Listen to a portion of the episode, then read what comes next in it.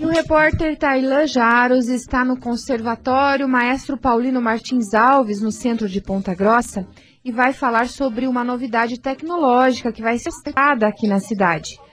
Tailan, bom dia.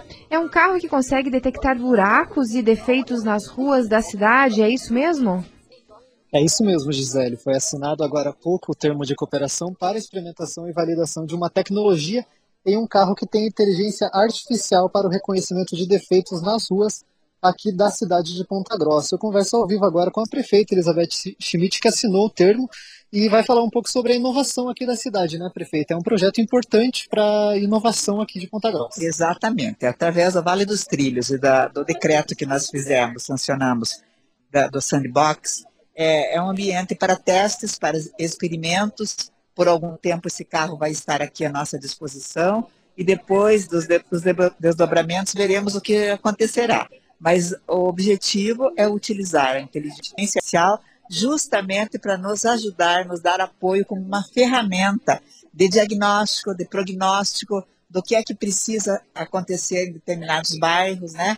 Para que a gente possa ir solucionar o problema. Então, é um olho vivo na nossa cidade a favor da nossa população e vai acompanhar as mudanças aqui da cidade também, né? Ah, com certeza absoluta. Todo, tudo que eles detectarem, né, vai chegar num relatório, vai para as nuvens e chega num relatório para a Secretaria de Serviços Públicos e para a MTT. E sobre esse projeto de sandbox que a prefeitura vai fazer, também vai lançar um edital, já tem o decreto, vai lançar um edital aí nas próximas semanas, que vai facilitar, vai promover para que empresas, né, startups possam vir aqui para Ponta, Ponta Grossa para experimentar novas tecnologias. É isso mesmo. É, exatamente esse o objetivo, né? É transformar a cidade num grande experimento, né? As, as empresas, as startups podem vir, têm a possibilidade de fazer testes, de fazer mudanças, adaptações nos seus projetos, para que elas cheguem um dia a ser unicórnios, né? Então, é, é um grande passo para a inovação, né? porque eu acredito que a, a, cidade tem que estar com as portas abertas e não é a única cidade do país a fazer isso, são muitas já junto conosco com a mesma vontade de transformar as suas cidades em cidades inteligentes. Cidades inteligentes, isso mesmo. Muito obrigado, prefeita, pela entrevista.